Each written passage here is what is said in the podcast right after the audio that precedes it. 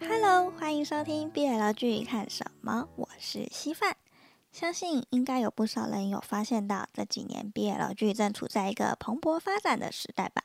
在面对琳琅满目的节目时，可能也很难一次挑到自己喜欢的剧。因此，在这个 Podcast 节目中，我会和大家分享几部我自己看过，并且个人也觉得好看到值得推推的剧。内容的部分会涉及剧透，所以也推荐大家先到我的 IG 看看不爆雷心得哦。那么，在这第一集要和大家分享的，绝对就是我的超级爱剧，在二零二一年开播的《美丽的她》。因为日剧的名字是没什么什么笔，我也不太会念。总之，大家通常都会简称为“美笔”，美丽的美，彼岸的彼。我没有在跟你们开玩笑。我真的爱这部剧啊，爱到直接收了不少周边，像是小说、蓝光 DVD 和写真集都有。当初在追剧的时候啊，我每一集都会给他刷个两三遍，并且每个礼拜都在引颈期盼他更新。剧完结以后啊，还换上人家说的 Maybe Lost，跑去看各种片段和解析，或是别人的心得，根本完全出不来。还重看到几乎都要把台词给背下来了，是不是真的超级夸张啊？像眉笔这种极致到变态的爱情，实在是太爱了，有够香啊！哦，对，有一点要先提的是，有非常少部分的人可能会觉得这部剧里面有某些情节他是没有办法接受的，像是校园霸凌啊，或者是说小公他稍微有一点变态的行为，所以要先提醒大家，某方面来说，这两位主角都不算是什么正常人，所以可能不能用一般的逻辑思考去看待啦。要把这些都当成萌点来看才可以哦。先来稍微介绍一下这部剧吧，《美丽的她》是改编自由指良优老师撰写的同名小说，原作呢还曾经在日本的 BL 大赏二零一五中荣获冠军，可想而知这部应该本来人气就还蛮高的。虽然前一阵子作者老师他有一些言论在台湾是引起了争议，就是和对岸有关的发言嘛，那会介意的朋友就要自己考虑一下。不过呢，我个人是觉得，无论如何，这部剧都是一个很优质的作品。我还是希望大家不要错过了。剧的部分是由新锐女导演酒井麻衣执导。我真的私心觉得啊，就是女导演猜到我们腐女想要什么啊！在看完这部剧之后，酒井麻衣直接变成了我的女神。求求你了，拍更多 BL 剧吧！两位主演的部分分别是之前有拍过三年 A 班的秋元丽久。还有放浪一族 Fantase 团中的男主唱八木永真，两人分别饰演平良一成和青居宙。这部剧其实也蛮短的，只有六集，每集大概才三十分钟左右，应该算是蛮好入手的哦。剧情的话呢，大概就是个性自卑、内向又有口疾的平良一成，他在班上通常就是一个底层的小透明嘛。然后在一次分班之后的那个自我介绍中，他注意到了长相相当美丽的青居宙，接着呢就开始过着自愿被青居奴役的生活，偷偷暗恋他又不敢过于接近，自己在心里把青居视为国王，然后把自己当成青居的骑士之类的。说真的啦，一开始看到这个剧名《美丽的她》嘛，我还在心底吐槽说，怎么可能？怎么可能真的找到多好看的演员会愿意来演？结果谁知道呢？青居他推开门走进教室的那一幕，我直接和平良一起变成了痴汉。八木永真他饰演的青居是真的担得起美丽这个超级浮夸的形容。毕竟你通常应该也很少会用美丽去形容男人吧？但是青居他就是可以。我自己后来有去翻八木的照片啦，我也都觉得好像还好。所以我觉得应该一部分是造型的原因，那另外一半就是剧的氛围去衬托出来的。而且我还听说八木他原先是没有拍过戏的，但他真的演得很好，完全就是把青居这个角色活灵活现的呈现出来，而且一点都不会油腻，也不会尴尬，超级厉害的。这部剧啊，在很多细节上他们都做到了极致，小细节直接做好做满，不论是画面构图啊。颜色啊，光影啊，演员们的演技，还是说背景中的物品，像是被风吹动的窗帘这种你根本就很容易忽略的东西，它其实都是经过设计的。也因此啊，在每一次重看的时候，都是依旧能够被惊艳到的。再说，画面又超级超级超级美，有很多幕都是那种你会想要直接截图，然后拿来当桌布的那种。我觉得。一部剧所有人都能够用心到这种程度的话，应该也是很难不成功的吧？可能是因为集数少的关系哦，每一集的进展都还蛮快的，剧情上毫不拖沓，甚至还能够做到前后呼应。那第一集的进度就是两个人初相识嘛，接着平良他就开始帮青居他们那一群人跑腿啊。有一次平良他自己出门拍照的时候，意外遇到了青居，然后平良他就偷偷跟踪青居嘛，结果就意外发现了青居的小秘密，进而就是拉近了两个人比较上与下之间的关系。虽然说，哦，在剧中青居他通常都是比较强势的那一方，很容易让看的人不小心站错 CP。但是其实青居他在第一集的时候就展现了蛮多对平良的在意哦，像是平良他在被同学使唤要去做事情的时候啊，青居他是第一个跳出来的，或是和平良在神社前的那一场戏，是能够看到青居他其实是愿意停下来。然后慢慢的听有口疾的平良把话说完。那要知道这件事情对平良来说是非常不容易的，不然他在学校他也不会是一个都没有朋友的小边缘嘛。于是呢，就是从这些小小的事情，我们就可以了解到说，为什么我们平良他会晕船晕的这么快，短短一集哦，他就爱上人家了。虽然最主要的原因可能还是因为青居她长得太美了。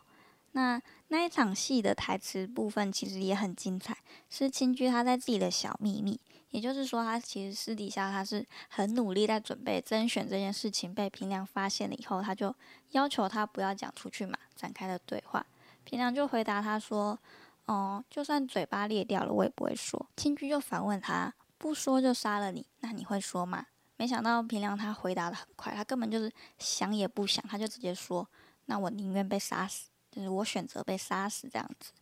所以这时候青居他就脱口说了一句“恶心”。这样短短几句话呢，就展现了两个人人物的性格，还有他们之间的关系。同时也可以注意的是，青居的他的这一句“恶心”，他在后面都还会再说很多很多很多次，每一次的情绪啊，还有情感都不一样。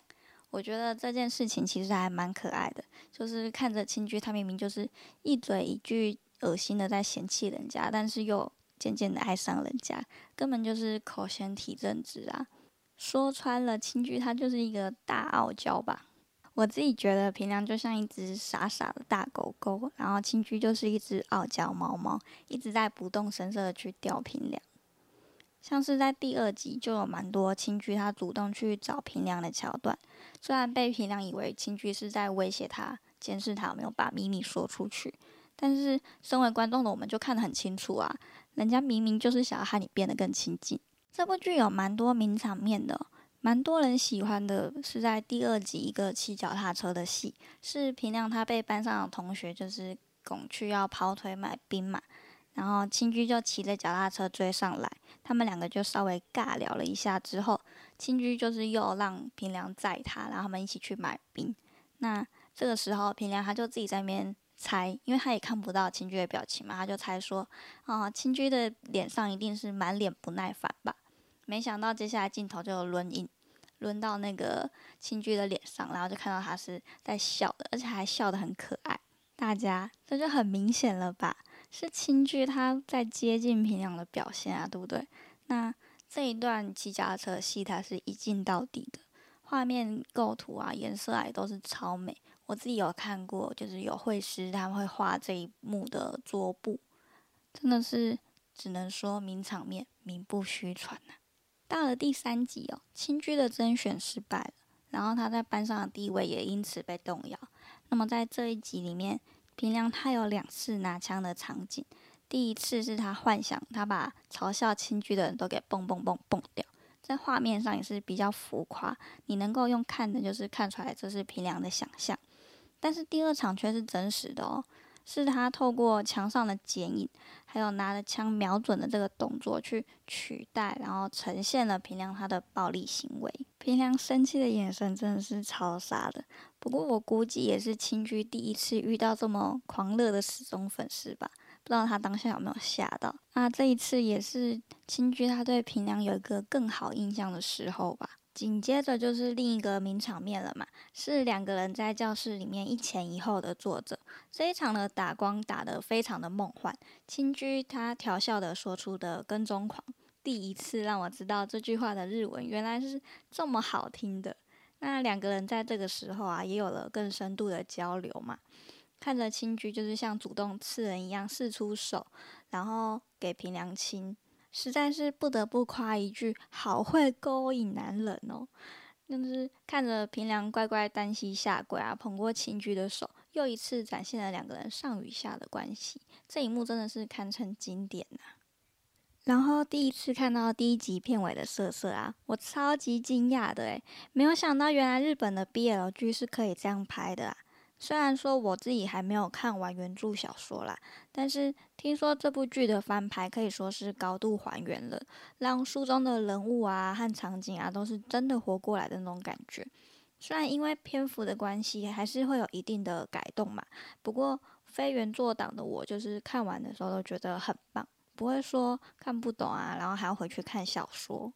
所以也就同样是说，这位作者他在写故事的方面是真的很厉害的。特别是在台词的部分啊，有一段我个人特别喜欢的台词，是青居和平良他们在各自的口白里面都有说的，就是正因为有对方的存在，所以才能够在这凝结的空气中抬起头向前看。这里我自己的解读是，正因为有对方的存在嘛，才能够在自己的心灵上找到一个慰藉，有点像是把对方当成救赎的感觉。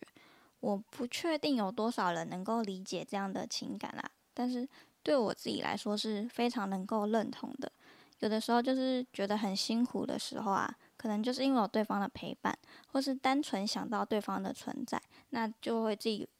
呃可以稍微喘口气，并且有了可以继续努力的动力。还有一件事情就是，我觉得这部剧的口白运用的非常的好。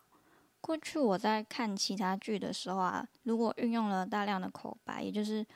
人家说的旁白吧，我通常都会觉得还蛮尴尬的。但是这部剧不会，反而是有很好的去呈现出角色他们内心，然后可能是因为导演对于影像的呈现还有对白两个之间的平衡抓得很好，还有节奏啊什么的，不会说好像。每个剧情的发展都是角色他们用说的去交代，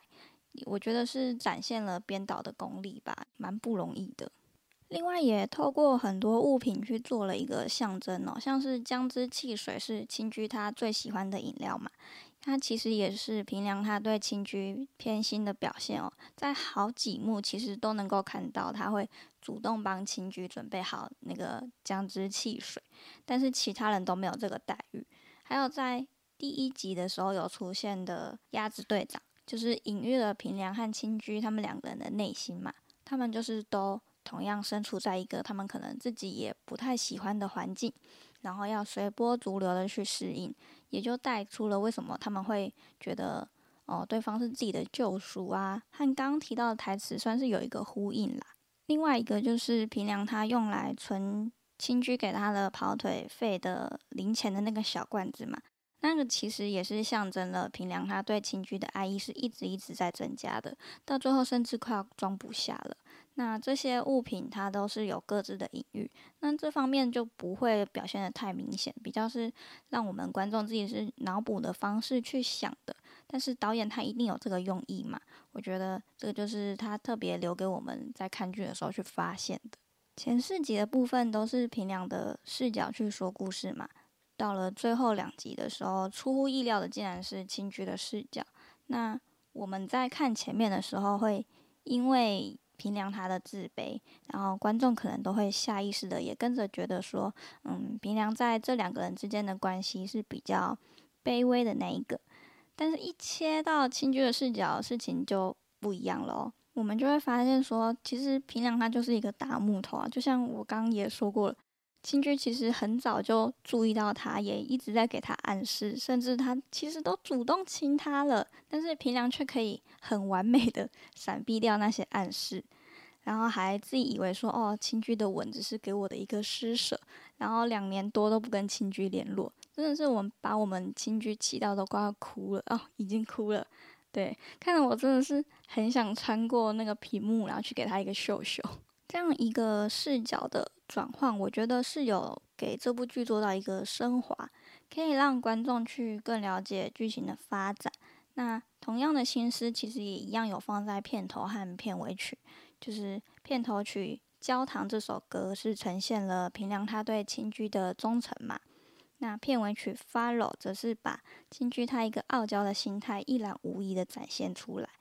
两首歌其实真的都还蛮好听的，但是因为版权的关系，我没有办法在这边放给大家，就是推荐大家可以去听看看喽。最后，最后，《美丽的她》第二季也已经在二月八号播出了。嗯，虽然作为电影的前导只有短短的四集啦，稍稍微微有一点不够看，我自己也还没有去看。但是我听说超级超级好看，完全就是在大撒糖的程度。所以大家如果想看的话，台湾的话呢，就是在 Friday 影音还有买 Video 这些平台都是可以看到的。而且很快四月七号电影版就会在日本上映了，欢迎大家跟我一起入坑追起来。